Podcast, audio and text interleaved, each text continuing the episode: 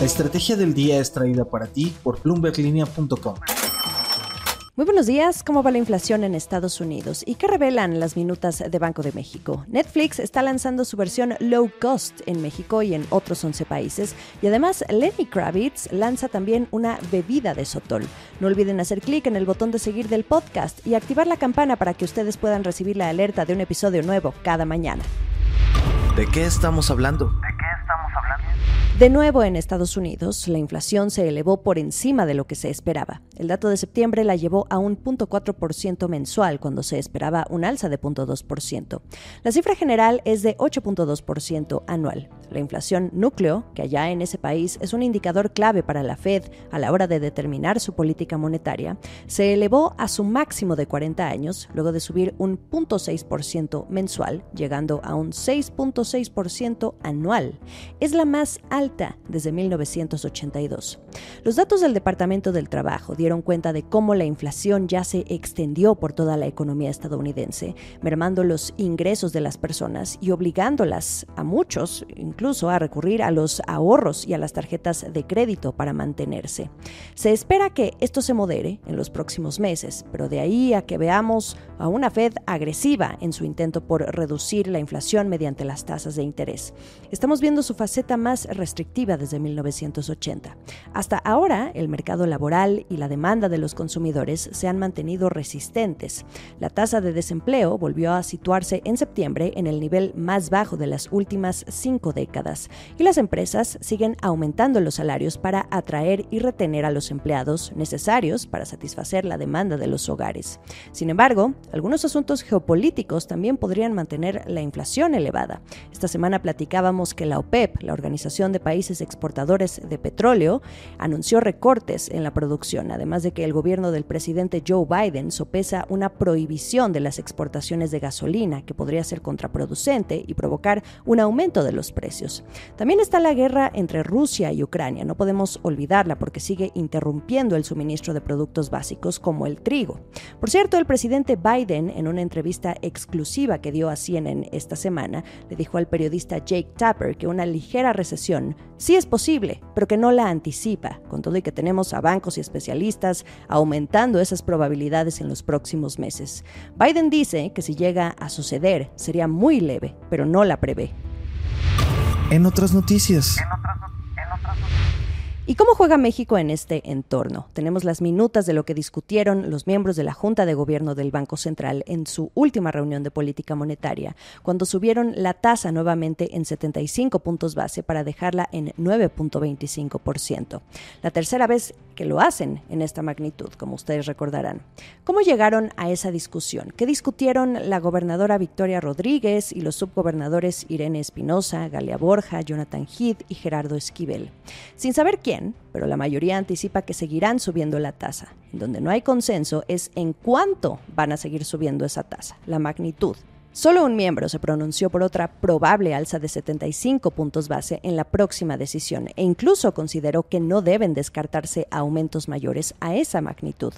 Otro miembro, distinto a los tres que están a favor de continuar con el ciclo alcista, consideró que es factible desligarse de la Fed en la próxima reunión. En lo que todos están de acuerdo es claramente en los niveles de inflación, eso no está discusión. Un miembro de Banjico indicó que aún no hay condiciones para disminuir el ritmo de los incrementos de la tasa y que incluso podría debatirse si hay que acelerarlo. Ojo aquí, porque ese miembro puso a discusión un incremento de 100 puntos base, aunque luego dijo que no sería recomendable porque sería mayor al anticipado por el consenso de analistas y operadores. Como ya lo hemos platicado y explicado, a Banjico no le gusta exaltar al mercado. Lo más destacable aquí es que aumentos mayores no deben ser descartados si se deteriora aún más el panorama inflacionario. Esto es el dato del día. ¿Se acuerdan que venía un nuevo plan de Netflix para lanzar una versión más accesible de su servicio, pero con anuncios? Bueno, pues ya llegó. Este plan básico se lanza en 12 países, incluido México, a partir del primero de noviembre. Los otros son Brasil, Estados Unidos, Australia, Canadá, Francia, Alemania, Italia, Japón, Corea, España y Reino Unido. Para los mexicanos, este plan va a costar 99 pesos al mes.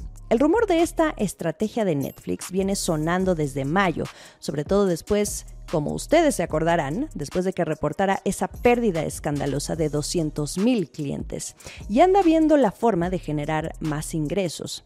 Así surge este plan de incluir publicidad, de manera que esto les permite ofrecer un servicio mucho más accesible a los clientes porque con el dinero de los anunciantes esto se compensa muy bien. Entonces, ahora se tienen los planes básico, estándar y premium sin anuncios. Este modelo no es nuevo, es algo bastante común entre otras plataformas de streaming. Por ejemplo, Spotify, que tiene su versión gratuita, pero después de ciertas reproducciones, pues te ponen el anuncio. Al final, Netflix lo que está haciendo es ampliar la oferta para los consumidores. Lo interesante también es cómo van a mostrar estos anuncios y cómo van a medir si efectivamente funciona o no funciona. Se aliaron con Nielsen, esta firma muy conocida que estudia los ratings y las audiencias. Ellos van a estar recopilando datos con fecha de nacimiento y género al momento de que las personas se registren en la plataforma para personalizar el tipo de anuncios que van a mostrar. No se olviden también del otro plan que anda sopesando Netflix, el de probar el cobro por compartir contraseñas. El último sorbo.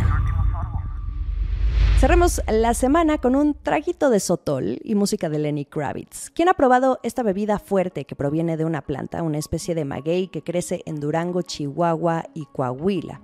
La francesa Pernod Ricard y el cantante van a lanzar una nueva marca aprovechando un poco la creciente demanda de licores mexicanos en el mercado estadounidense. El producto sería elaborado en conjunto con la destilería mexicana Casa Lumbre, apuntando a una categoría ultra premium y se va a llamar Nocheluna Sotol. ¿Qué tal? Eh? ¿Cuál es la movida detrás de esta nueva bebida en alianza con una celebrity del showbiz? Bueno, pues Pernod Ricard, que tiene su sede en París, tiene su fortaleza en los whiskies premium, pero una presencia limitada en el mercado del tequila. Este año, según datos de IWSR, una firma que rastrea y analiza los datos del mercado de bebidas, se prevé que los estadounidenses gasten más dinero en tequila y mezcal que en whiskies nacionales, como ven. Tanto que se espera que las ventas superen los 13.300 millones de dólares el próximo año, por encima del vodka, que es la bebida alcohólica más comprada en Estados Unidos. Ahí está la jugada. Fin de semana, pregunta obligada. ¿Cuál es el episodio que más les gustó de esta semana? Les voy a dejar la encuesta en la descripción de este episodio o bien también podemos platicar vía Twitter. Me encuentran como arroba Jimena Tolama. Acuérdense que su opinión es muy importante para mí y para seguir hablando de todos estos temas económicos, financieros y de negocios. Que sea un gran fin de semana para todos. Nos escuchamos el lunes. Esta fue la estrategia del día, escrito y narrado por Jimena Tolama, producido por Arturo Luna y Daniel Hernández. Que tengas un día muy productivo.